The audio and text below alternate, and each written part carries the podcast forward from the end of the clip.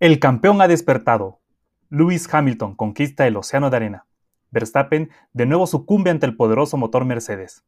En un cardíaco cierre, el asturiano Fernando Alonso logra conservar el último lugar del podio frente a un frenético Pérez. Además, la previa de lo que promete ser el circuito callejero más rápido de la temporada, el Gran Premio de Arabia Saudita. Todo eso y más en DRS activado.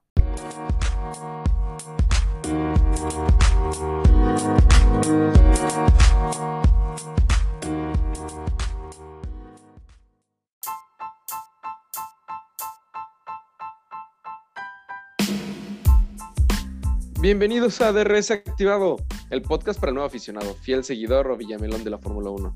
Mi nombre es JC y como siempre, aquí está mi amigo Pepe Jos. ¿Cómo estás? Hola JC, hola amigos que están a la distancia. ¿Qué carrerón vivimos en Qatar?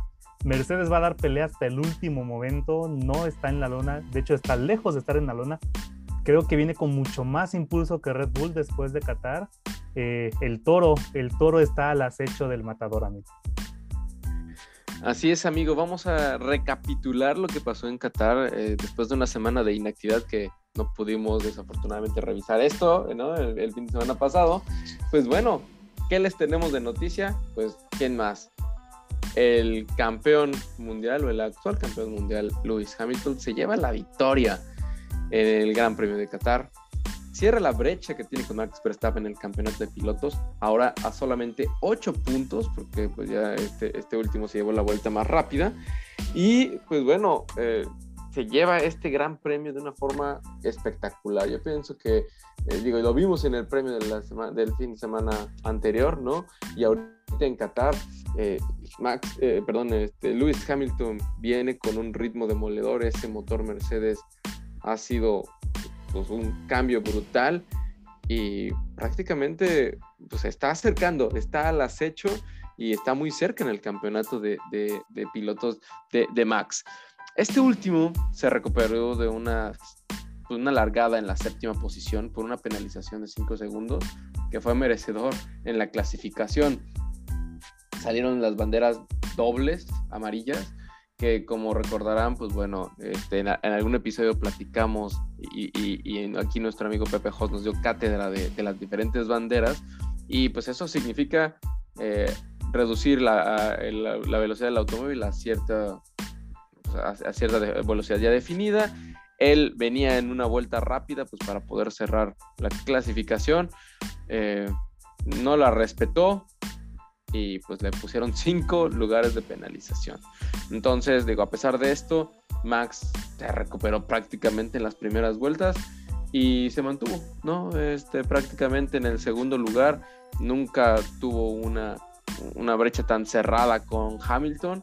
Este, obviamente, bueno, mantenerse en ese segundo lugar le sigue dando la ventaja en el campeonato, pero, pero Hamilton se ve fuerte, no, no sé qué vaya a pasar en este, en este gran premio, amigo. Y digo, nada más para cerrar, eh, un hecho histórico que hay que resaltar. El español Fernando Alonso regresa al podio después de varios años. De hecho, desde Hungría 2014 que no llegaba al podio y se lleva la tercera posición en una carrera llena de adrenalina y donde todos pensamos que prácticamente iba a perder las llantas y aguantaron y llegó al podio, logró quitarle ese tercer lugar a nuestro compatriota. Amigo, cuéntanos un poquito de estos tres, ¿cómo, cómo estuvo, cómo viste la carrera?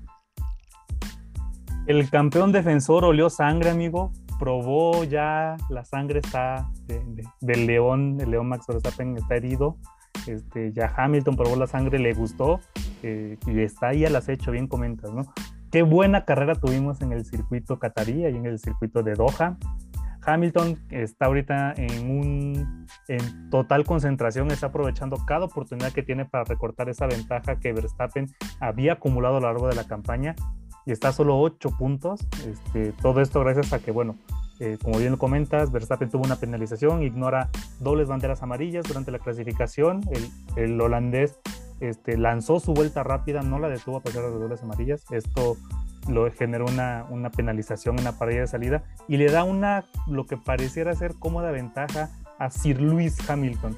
Pero pues bueno, ya sabemos que a estas alturas el campeón sabe muy bien que no debe dar nada por sentado ¿Por qué? Porque Verstappen tuvo una salida excelente el día de la carrera. Se coloca cuarto apenas arrancado el Gran Premio, antes de terminar la primera vuelta, ya se encontraba en posición 4 y para la vuelta 5 ya se encontraba detrás de su némesis esta temporada, ¿no? detrás de Hamilton, en una dramática persecución por, por conseguir la punta.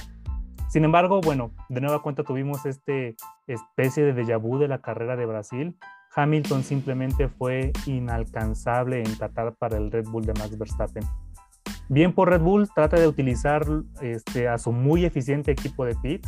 En dos ocasiones, en sus dos paradas, buscaba hacer un undercut sobre el piloto inglés, lástima que de nueva cuenta Hamilton fue demoledor en su ritmo y el trabajo del equipo de Mercedes fue impecable, ¿no? Entonces, este, logra retener la primera posición, Verstappen simplemente no logró este, arrebatársela, ni siquiera logró acercarse, se llevó de consuelo la vuelta rápida, que aquí es algo muy importante porque ese puntito puede marcar la diferencia. Este, hay una serie de combinaciones por ahí algo interesantes de que en la siguiente carrera incluso Verstappen podría coronarse campeón del mundo gracias a ese punto extra, ¿no? Y esto es que Verstappen termine en primera posición con la vuelta rápida y Hamilton termine siete o menos. Prácticamente Verstappen ya sería campeón del mundo aunque no corriera en Abu Dhabi, ¿no? Es poco probable, pero bueno, todo pasa aquí en, Fórmula 1 y esta campaña pues no ha sido la, la excepción.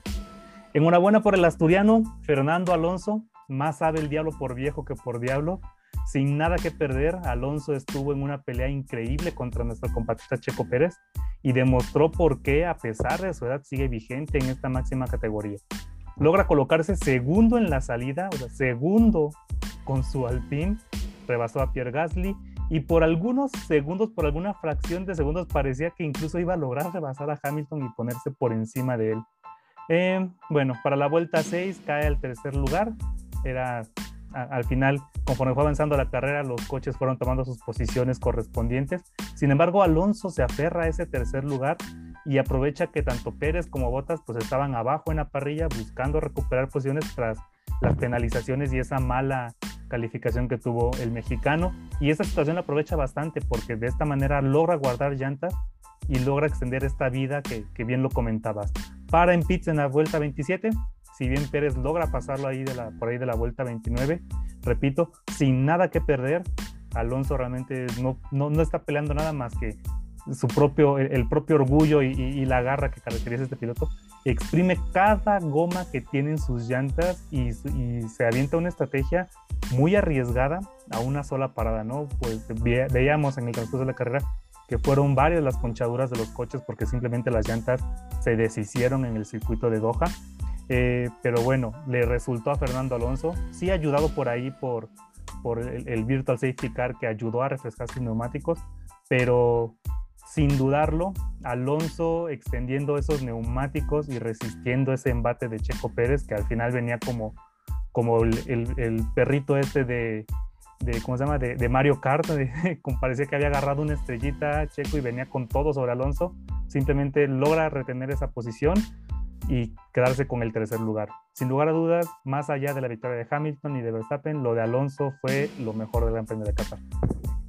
Y, creo que, eh, digo, la misma televisora se dio cuenta de ello cuando prácticamente, eh, como dices, este, Alonso y Pérez, esa, e, esa batalla fue prácticamente lo que estuvo en la, pantalla principal por muchas vueltas, ¿no? O sea, cómo iba cerrando Pérez el gap contra Alonso, porque digo, prácticamente el 1 y el 2 ya sabían quiénes eran, ¿no? Este, y, ya no le dieron tanto enfoque, pero esta batalla por el tercer puesto fue eh, impactante. Creo que ambos escuderías hicieron lo correcto, ¿no? Red Bull no se podía permitir eh, tener una ponchadura y estamos hablando de no solamente del campeonato de, de, pilotos de, Max, igual él está ahí metido, pero el de constructores, ¿no?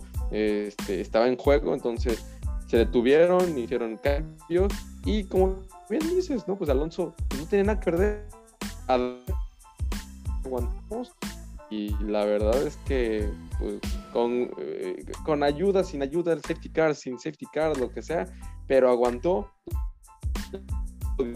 Compatriota pues en cuarto lugar y como ya bien mencionas, después de haber hecho una muy buena carrera, eh, nuevamente la clasificación, amigo, este Checo otra vez con problemas. Esta ocasión se queda fuera de la Q3, o sea, inicia, güey, arranca en, el, en la posición 11 y pues otra vez, ¿no? A, remontar posiciones, a volver a colocarse en los primeros, en, los primeros eh, lugares, lo logra, pero pues bueno, este, no, no, le da, no le da. Necesitan hacer algo ahí en la, en la clasificación, no sé, una limpia previa, este, no sé, ponerse a jugar un videojuego para relajarse, algo, porque algo pasa en la clasificación ya con Checo que, que no, no logra colocarse en, en, una posición pues un poco más sencilla, que le haga la vida más sencilla durante la carrera, ¿sabes? Eh, sí, e, es complicado. Eh, nada más para recapitular el resto de la parrilla, ya dijimos, Checo quedó en la cuarta posición, la posición quinta se, quedó a manos del de, Alpine de Esteban Ocon, y pues estamos hablando de que eh, Alpine se llevó el 3 y el 5, ¿no? nada mal para, para una escudería de, que, pues prácticamente está, ya lo habíamos platicado, ¿no? Esta temporada está de paso, a aprender un poco de, del coche para trabajar en el coche del siguiente año, para que Alonso lo ponga a punto, este, pero van, creo que, creo que van de la tabla media baja o baja, creo que es hasta ahorita lo mejorcito y creo que ha superado a, Alfa Tauri, no, no, sé cuál sea tu opinión, amigo, ahorita me la das. Eh, hablando de, de, estas escuderías, pues bueno, eh, el lugar sexto quedó en a manos de, de Lance Stroll con, de Aston Martin. La pareja de Ferrari, Sainz y Charles Leclerc se quedaron con el puesto 7 y 8, que se siguen alejando y siguen poniéndose por arriba de los McLaren. Y pues bueno, hablando de McLaren, nuestro piloto Game Boy Norris toma este puesto número 9 por la parada tardía que tuvo en pits. Y finalmente cierra eh, el otro piloto de Aston Martin, Sebastián Vettel, ¿no? Para, para llegar a la posición de puntos en el puesto 10. Situación aquí para considerar eh, día para olvidar para De y Botas, ya él ya, yo creo que él ya se despidió de Mercedes, él ya está, nomás está corriendo pues para, para correr, pero complicado, ¿no? Tuvo una caída de la posición 3 a la posición 6, luego a la, onceava, problemas con neumáticos, eh, ponchaduras, este, no sé qué más pudo haber pasado, más faltaba un perro, ¿no? Que pasara. Al final lo terminan retirando, no generan puntos Mercedes. Eh, los Red Bull, eh, bueno, ambos, ambos, eh, ambos monoplazas generan puntos y, de Mercedes pues solamente Luis. ¿Y qué pasa? Pues que ahora también, o sea, así como Hamilton está acechando a, a, Verstappen en el campeonato de pilotos, pues Red Bull está acechando a, Mercedes en el campeonato de constructores, amigo. ¿Qué te puedo decir? Eh, empezando, este, primero por, por Checo, eh, bien lo comentabas, Checo es un excelente piloto en carrera, siempre imprime un buen ritmo, administra muy bien sus neumáticos, eh, últimamente es candidato al podio sí o sí. Desafortunadamente, Checo está, le falta un poquito para convertirse en un velocista en clasificación. Tiene una mala Q2, no logra colocar el coche en punto y tiene que arrancar desde la posición 11 en la carrera. Eh, de nueva cuenta, pues bueno, el mexicano saca magia en ese RB16B, logra colocarlo en tercera posición por ahí de la vuelta 9, por encima de Alonso. Y aquí es donde viene la clave tras el festín de pinchazos que vimos ¿no? durante toda la carrera. Red Bull decide ir a la, a la segura, manda a Pérez a pits para cambiar llantas. ¿Por qué? Porque, pues bueno, ya tenían cierta degradación, era muy probable que no, no, no, se extendieran más de acuerdo a las estimaciones que tenía Pirelli, a los que ellos habían estimado en, en los simuladores, y simplemente deciden no arriesgar. porque una pinchadura de, de Pérez significaría que perderían puntos vitales para el campeonato? Entonces yo creo que muy bien por Red Bull, va por una estrategia segura, esperando que ese gran ritmo que tenía el mexicano lo, lo ayudara a remontar hasta la posición 3, lo cual pudo haber logrado de no haber sido por ese build to safety car al final de la carrera. Este, es, es, curioso porque cuando cambia de llantas, antes del, del, safety car, la diferencia entre Alonso y Pérez rondaba cerca de los 12, 13 segundos. Este, y en tan solo un par de vueltas logró bajarla a 6, este, 6, 5 segundos y luego viene el safety car. Entonces, la verdad, pues ya, o sea, arruinó esta remontada épica. Obviamente también una cosa es llegar y, este, hasta Alonso y otra cosa es pasarlo, ¿no? Ya vimos lo que Alonso anteriormente logró hacer con su Alpine, conteniendo a Hamilton tantas vueltas, entonces iba a ser algo atractivo, ¿no? Al final creo que, bueno, es un pierde el podio, pero es un muy buen cuarto puesto y que coloca a Red Bull a solo seis puntos de, de Mercedes en, en, la lucha por los constructores. Soberbia la actuación de Ferrari, cabe destacarlo, logra colocar ambos coches por encima de los McLaren. McLaren está cayendo en un espiral de sin fondo, no logra encontrar ritmo. Lando Norris desde aquella eh, fatídica carrera en, en, Sochi donde pierde el coche por no ir por neumáticos intermedios, parece que perdió este, confianza. Esperemos que ese nuevo departamento que está por estrenar en Mónaco, que lo anunció en, en Instagram le ayuda a recobrar esa confianza y, tengamos un cierre mucho más fuerte por parte de, del piloto promesa inglés. Sin embargo, bueno, Ferrari aprovecha esta oportunidad, aprovecha este declive de McLaren, se coloca en la tercera posición, se afianza en la tercera posición, creo que son cerca de 34, 39 puntos de diferencia, prácticamente no los van a mover ahí, de ahí, y esta es una clara señal, ¿no? De que Ferrari, con todo esto que ha avanzado con sus pilotos, creo que va a ser digno de, de echarle un ojo para la siguiente temporada, ¿no? Con, con, un mejor coche, un coche que cambia aerodinámicamente y con ese motor que esas actualizaciones les ha dado muy buenos resultados. Lamentable lo de Botas, día para el olvido, arranca mal, queda detrás de un Aston Martin, detrás de Lance Stroll estuvo batallando cerca de 4 o 5 vueltas para pasarlo, algo inconcebible, o sea, no, logro eh, describir por qué no podía pasar a, Lance Stroll. Eh, Mientras Checo Pérez en su RBDC se descolgaba hacia la punta, Bota simplemente no, nunca encontró el ritmo. Deciden ir a una sola parada, lo cual creo que hubieran logrado si no hubieran excedido esas, esas vueltas. Creo que cinco vueltas antes hubiera sido un buen momento para cambiarlo y prácticamente hubieran asegurado ahí un podio. Mala estrategia de Mercedes. Desafortunadamente parece que se están enfocando solamente en Hamilton y están olvidando el Mundial de Constructores. Pero bueno, esperemos que que la suerte de finlandés cambie y logre terminar bien sus últimas dos carreras con Mercedes. Así es, amigo. Esto fue todo lo acontecido en Qatar. La verdad fue una carrera muy interesante. Este, y pues bueno, prácticamente, como bien dices, faltan dos carreras para botas, dos carreras para todos los pilotos. Y esta en última carrera de la temporada está a 15 kilómetros, eh, perdón, a 15 horas en automóvil manejando dentro de la misma península arábiga, moviéndonos hacia Arabia Saudita. Vámonos del análisis de, de, Qatar a la previa de la siguiente carrera que va a ocurrir este fin de semana en, esta, en este país que es líder de exportación petrolera son de los clásicos donde vamos a ver tigres y demás ahí en, en los palcos seguramente o en el paddock. es broma, pero no tan broma. Bromi, bromi, no tan bromi. Eh, es un país de una población de 35 millones de habitantes. Su capital es Riyadh.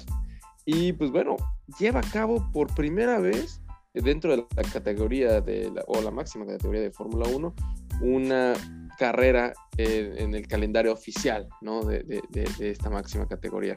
El circuito de Jeddah, y así es el nombre que lleva, es urbano, eh, le llaman circuito temporal urbano, aunque pues bueno, se va adaptando seguramente también eh, dependiendo de las necesidades del país.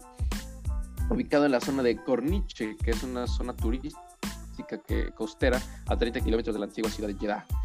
Y pues bueno, tiene una característica que es muy rápido. Ustedes pueden ver el mapa y que se los vamos a compartir en redes sociales.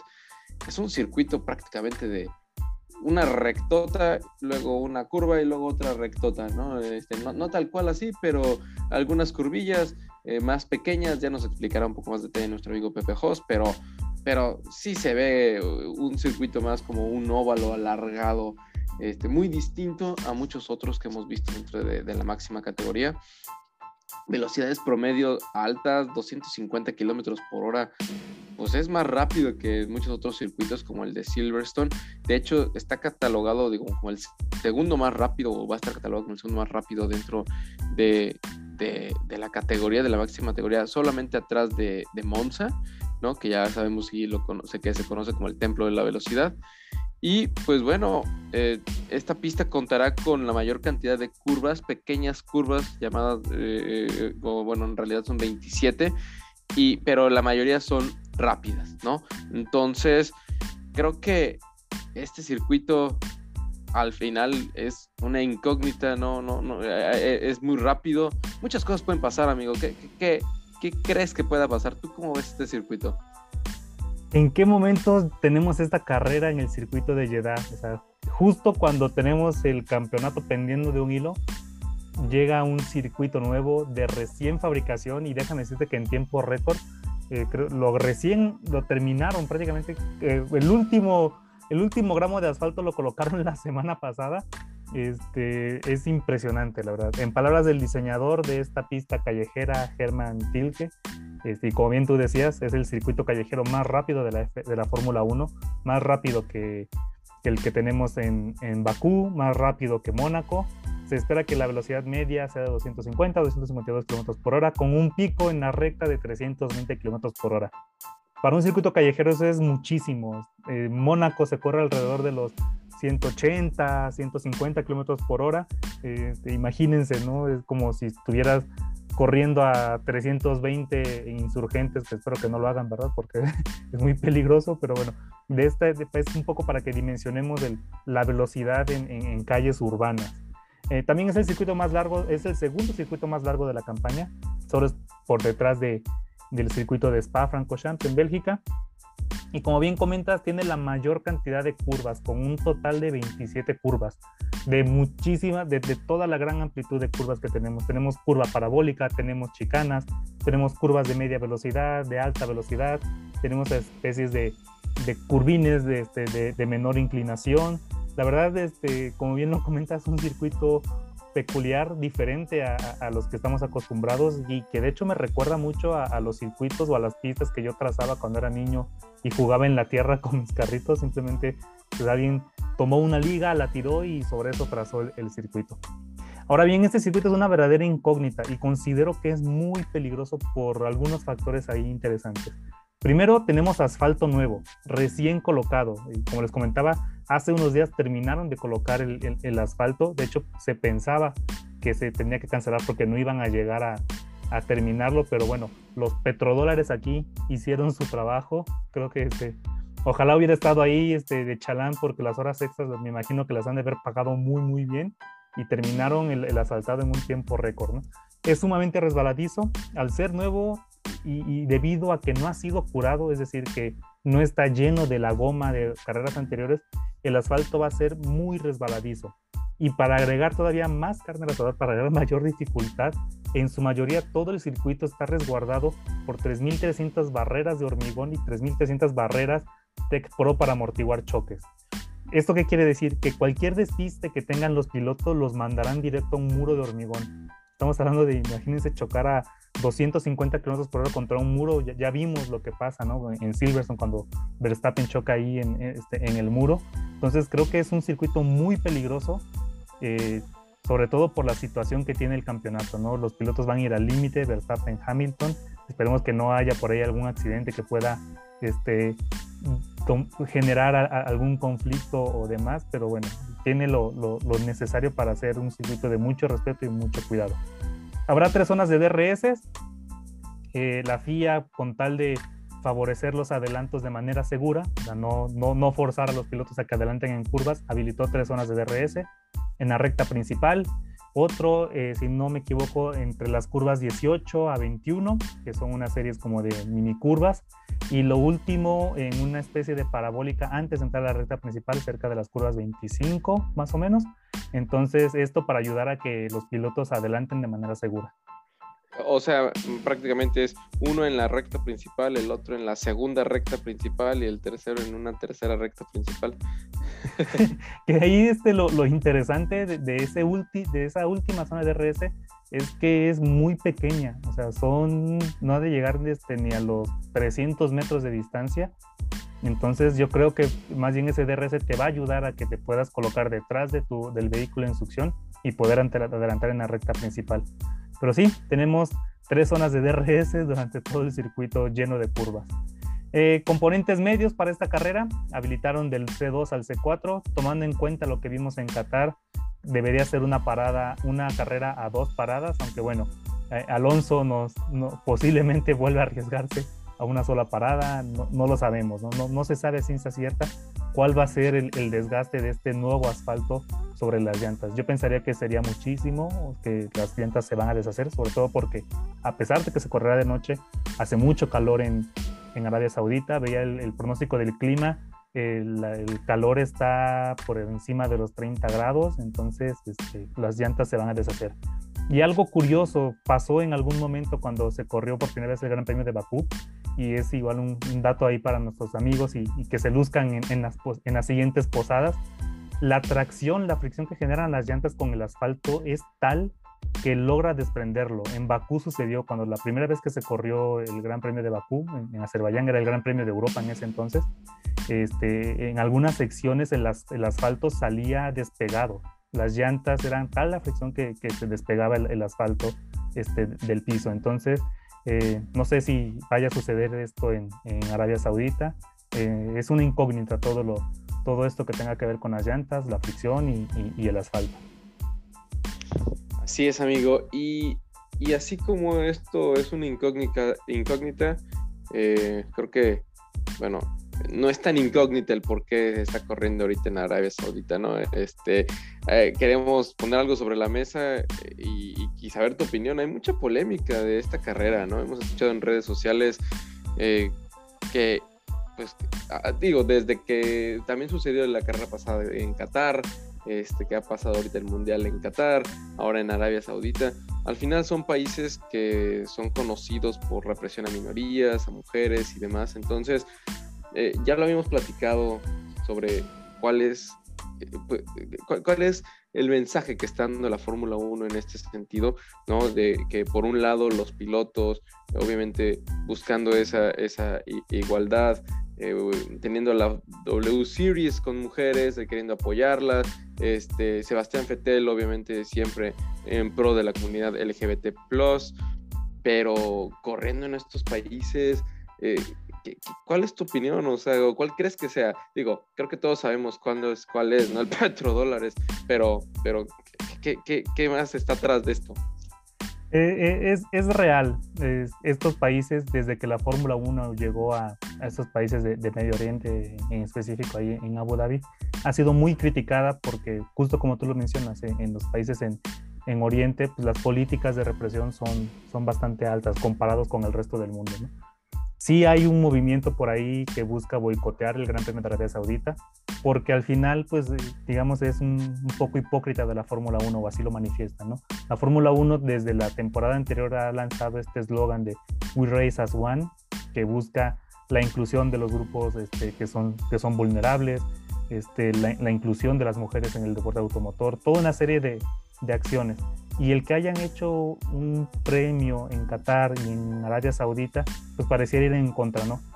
Sin embargo, por ahí, bueno, las versiones oficiales, bien, este, siempre hay una versión oficial, la, la extraoficial, coincido contigo, creo que por los, los petrodólares este, están de por medio, pero bueno, Arabia Saudita por ahí este, quiere dar el mensaje de que al final es un país que está en constante evolución y que está buscando simplemente eh, mejorar sus políticas internas hacia este grupo de minorías, ¿no? Eh, sonará algo incluso a broma, ¿no? Hay, por ejemplo, por el día que en Qatar, para el Mundial de, del, siguiente año, Qatar permitió que eh, personas este, LGBT puedan entrar al, país y puedan asistir al Mundial, siempre y cuando no hagan o, no expresen de manera pública este, su afecto entre ellas, ¿no? Eh, digo, son algo burdo. Este, ojalá eh, la Fórmula 1 y todas las instancias deportivas eh, empujen o presionen más pues, para que cada vez sean menores estas situaciones, ¿no? creo que hay que reconocer esto, un gesto que a lo mejor por muchos este, no fue percibido y que tiene mucho valor de, de, de Sir Lewis Hamilton, el portar un casco con la bandera LGBT en un país que ha reprimido mucho a este grupo, creo que es algo que hay que reconocerle y, que independientemente de, si nos caiga bien o no, pero es un muy buen gesto y de mucho valor salir a correr y ganar en un país que, que reprime a esta comunidad con una bandera que, que los identifica. Y como dato adicional, nada más el final, este, coincidiendo con los petrodólares, algo interesante, amigo, este circuito, el circuito de, que, se correrá en Arabia Saudita, este, el de Jeddah, solamente va a estar dos carreras. El circuito se va a correr el Gran Premio de Arabia Saudita en el 2021 y en el 2022. ¿Por qué? Porque en 2023 el Gran Premio de Arabia Saudita se va a mudar a un complejo turístico impresionante de tamaño descomunal que será el circuito deportivo de Kidaya, Kirilla, perdón. Este, este complejo, magno complejo, va a alojar, entre otras cosas, una pista mucho más grande que la pista de Spa-Francorchamps, ah, así como muchas amenidades, ¿no? Creo que por ahí mencionaban que va a tener el Six Flags más, más grande del mundo, va a contar con un estadio de fútbol, hoteles de gran turismo, zonas de recreación, zonas comerciales. Simplemente va a ser un, un proyecto descomunal. Entonces, creo que eso nos puede dar una idea del, de la importancia de, o sea, de, lo que está dispuesto a invertir eh, eh, los países de, de, Oriente con tal de tener competencias de esta, de esta índole. ¿no? No, no, no, no concibo cómo un país puede invertir en un circuito para solamente usarlo dos años y trasladar toda esa infraestructura hacia un nuevo complejo. ¿no? No sé tú, creo que tenemos bastante tiempo para iniciar un fondo de ahorro porque estaría interesante asistir a, a una carrera ahí en, en Kiraya, Kirilla. Se ve impresionante el proyecto. La verdad es que sí es, sí, sí, es algo de otro mundo, pues al final no, no, no lo tenemos, nunca nos lo vamos a poder imaginar, pero pues eso pasa cuando tienes más dinero de lo que puedes gastar, ¿no? Entonces sigues buscando dónde invertir. Estos eventos obviamente atraen mucho turismo, atraen a, muchos inversionistas, muchas personas que les interesa, pues obviamente que su marca se encuentre en la Fórmula 1, que se muestre en estos países y que esto es lo que quieren, ¿no? Entonces, tanto dinero pueden hacer esto y más, ¿no? Eh, muy interesante, muy interesante, amigo. Con esto vamos a cerrar el análisis previo al Gran Premio de Arabia Saudita. Y te vamos a cerrar el episodio de hoy. Les agradecemos mucho. Recuerden, este fin de semana en Star Action, Fox Action o Fox por 3, la Fórmula 1 TV y pues, el resumen de YouTube, highlights o cualquier lugar donde puedan tener acceso a internet prácticamente de, sección de videos favorita. Pueden encontrar estas noticias, el, el resumen de la carrera que se va a llevar a cabo clasificación el día sábado 4 de diciembre a las 11 de la mañana, hora del centro de México, y el Gran Premio el domingo 5 de diciembre a las 11 y media de la mañana. Eh, sé que no tenemos información, datos previos ni nada, pero por puro... ¿Cuáles cuál son así tu, tu, instinto, amigo? ¿Quién, se la lleva? Eh, va a estar muy complicado eh, hacer caso al instinto o alguna predicción. Eh, Mercedes anunció por ahí que el motor que, utilizaron en Brasil, ese famosísimo motor cohete, no lo utilizaron en Qatar, simplemente lo decidieron guardarlo y tenerlo listo y con el menor kilometraje posible para Arabia Saudita y para Abu Dhabi. Incluso por ahí también amenazaron con que iban a montar uno similar en, el coche de botas a pesar de la penalización. Este, para pelear constructores.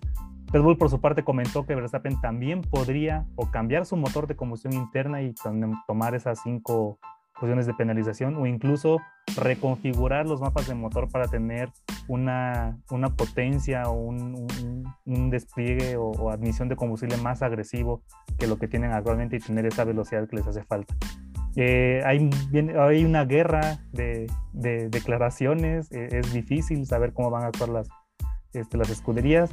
Eh, pero bueno, eh, la verdad a mí me asusta muchísimo ese motor de Brasil, entonces creo que Hamilton va a ser la primera posición, pero Verstappen lo va a seguir ahí y creo que en esta ocasión si Bottas tiene ese, ese motor cohete va a llegar a la tercera posición.